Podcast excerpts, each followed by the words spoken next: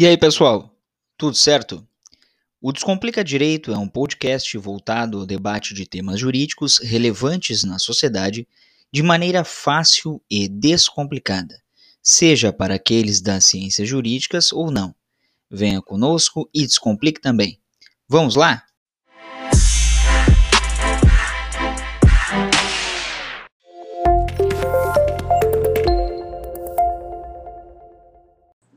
E aí, pessoal, tudo certo? Mais um episódio do Descomplica Direito. Violência contra a mulher. Infelizmente, é um tema recorrente em diversos casos que tratamos e hoje, evidentemente, com maior proteção por parte da legislação brasileira. Vamos acompanhar um caso que ocorreu lá no estado de São Paulo, onde um homem foi condenado em razão do dano provocado. Homem é condenado pelo Tribunal de Justiça de São Paulo por incendiar o veículo da ex-mulher. Por considerar que a exposição de perigo restou bem definida nos autos, a 15ª Câmara de Direito Criminal do TJ de São Paulo manteve a condenação de um homem a três anos de reclusão em regime inicial aberto por atear fogo no veículo da ex-mulher. Conforme a denúncia, no dia dos fatos, a vítima foi buscar o carro que estava com o ex-marido, mas o acusado se negou a entregar e ainda ateou fogo no veículo logo em seguida. O réu foi condenado em primeiro grau e o TJ, por unanimidade, manteve a sentença. Para o relator, ficou bem caracterizado o dolo na conduta do réu, uma vez que ateou fogo no veículo com o intuito de queimá-lo, praticar incêndio, sendo certo que alcançou o seu intento, pois o veículo foi totalmente destruído.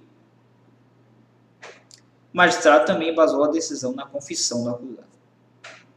O contexto probatório foi suficiente para que fosse provado que o insurgente realmente foi o autor do delito de incêndio, conforme se depreende da forte e conclusiva prova testemunhal. De forma que é inafastável a decisão condenatória. Impossível, portanto, se falar em absolvição sob o fundamento da insuficiência probatória ou desclassificação de sua conduta para crime de dano qualificado. Por quê? Porque o crime de incêndio tem uma pena maior que a de dano, do que o crime de dano e, evidentemente, também do que o dano qualificado.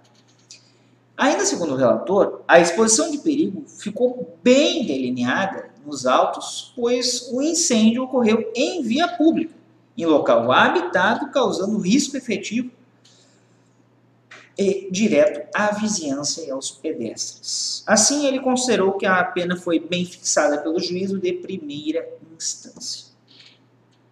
E aí, nesse sentido, conforme o relator, a reprimenda foi bem fixada na respeitável sentença em consonância com os critérios definidos pela legislação, em montante adequado para reprovação e prevenção do crime cometido pelo acusado, nos termos dos artigos 59 e 68, ambos do Código Penal, não merecendo reparo quanto à pena fixada. Por fim, coloca ainda o desembargador que decidiu pelo não cabimento de substituição da pena privativa de liberdade por restritivo de direitos, tendo em vista a reincidência do acusado que já havia sido condenado anteriormente por violência doméstica contra a mesma ex-mulher, que no caso, ex-esposa, ex-companheiro, que não ficou bem uh, claro, mas que adivinha então de um relacionamento afetivo anterior. Vejam que esse tipo de situação tem sido muito mais comum. Muito mais comum, ou talvez não quero dizer que, tenha, que seja mais comum. É que nós ficamos sabendo mais clareza das coisas que acontecem. Mas vejam que por conta de um patrimônio. Imagina então se essa pessoa, essa mulher, estivesse dentro do veículo. Ele faria a mesma coisa? Eu não estou discutindo os motivos que levaram a agir de tal forma. Discute-se é que não deveria ter ocorrido. Não é o que motivou, mas sim que não deveria ter acontecido. E é por isso as diversas campanhas, inclusive do próprio Poder Judiciário brasileiro, de combate à violência contra a mulher. Não é só violência doméstica, entre aspas, não, violência contra a mulher. É um caso que parece comum, mas ele não é comum. Porque assim como acontece no estado de São Paulo, deve ocorrer em outras comarcas, em outros estados. E talvez até com frequência. Se não igual, parecido. Então, caso interessante em que esse homem foi condenado pela prática do crime de incêndio e não dano qualificado. É isso, pessoal. Não se esqueçam de se inscrever no canal, de ativar o sino para as notificações de novos vídeos, de comentar. É muito importante o teu comentário.